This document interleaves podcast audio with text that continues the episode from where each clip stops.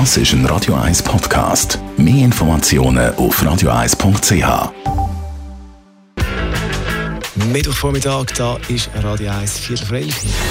Gesundheit und Wissenschaft auf Radio 1. Unterstützt vom Kopfwehzentrum Irlande Zürich. www.kopfwww.ch Und ums Kopfweh, genau gesagt, um die Migräne geht es jetzt. Genug schlafen ist wichtig für den Körper, das wissen wir, aber genug Schlaf ist auch wichtig in Bezug auf Migräne. Dr. Reto Agosti vom Kopfwehzentrum Irlande. Migräne und Schlaf, was ist da der Zusammenhang? Migräne hat mit dem Schlaf sehr viel zu tun. Einerseits tut der Schlaf uns natürlich regenerieren, also wir brauchen Schlaf und gerade die Migräniker die brauchen regelmäßig genug Schlaf.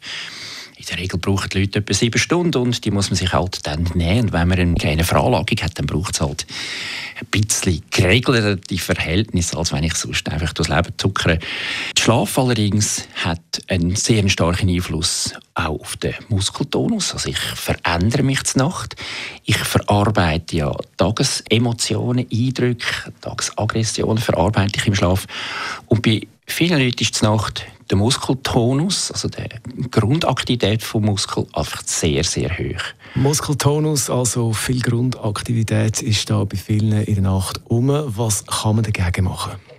Der Muskeltonus muss man mal kennenlernen, muss kann lernen, damit umgehen. Also wir empfehlen da vor allem natürlich körperliche Aktivität, damit man aktiviert ist und sich dann wieder entspannt, aber auch ganz gezielte Entspannungstechniken, die man einsetzen kann. Da gibt es ganz viele verschiedene, dass man einfach lehrt, die Muskeln äh, zu entspannen, fängt natürlich auch mit einer anderen Körperhaltung an.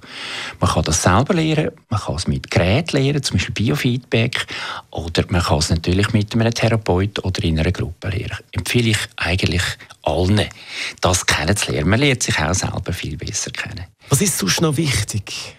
Dann gibt es häufig Vorläufe, dass ich merke am Abend vorher, ah, jetzt geht die Migräne los. Zum Beispiel, ich fange plötzlich an extrem gähnen oder ich entwickle einen komischen Heißhunger zur Nacht. Das sind häufig Hinweise darauf, dass die Migräne dann schon angefangen hat und dann kann ich manchmal mit einem einfachen Mittel äh, Migräne, die im Schlaf entstehen, abfangen. Zum Beispiel, ich nehme dann ein ganz einfaches Schmerzmittel schon zum Schlafen, weil ich weiß, sie kommt ja sowieso. Und das dritte sind das Knirschen.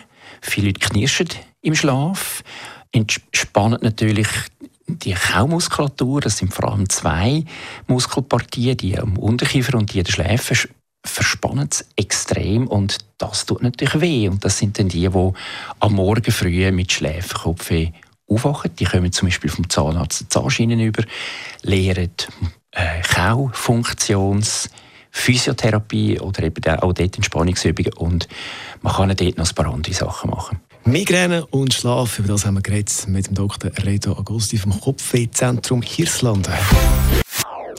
Das ist ein Radio 1 Podcast. Mehr Informationen auf radio1.ch.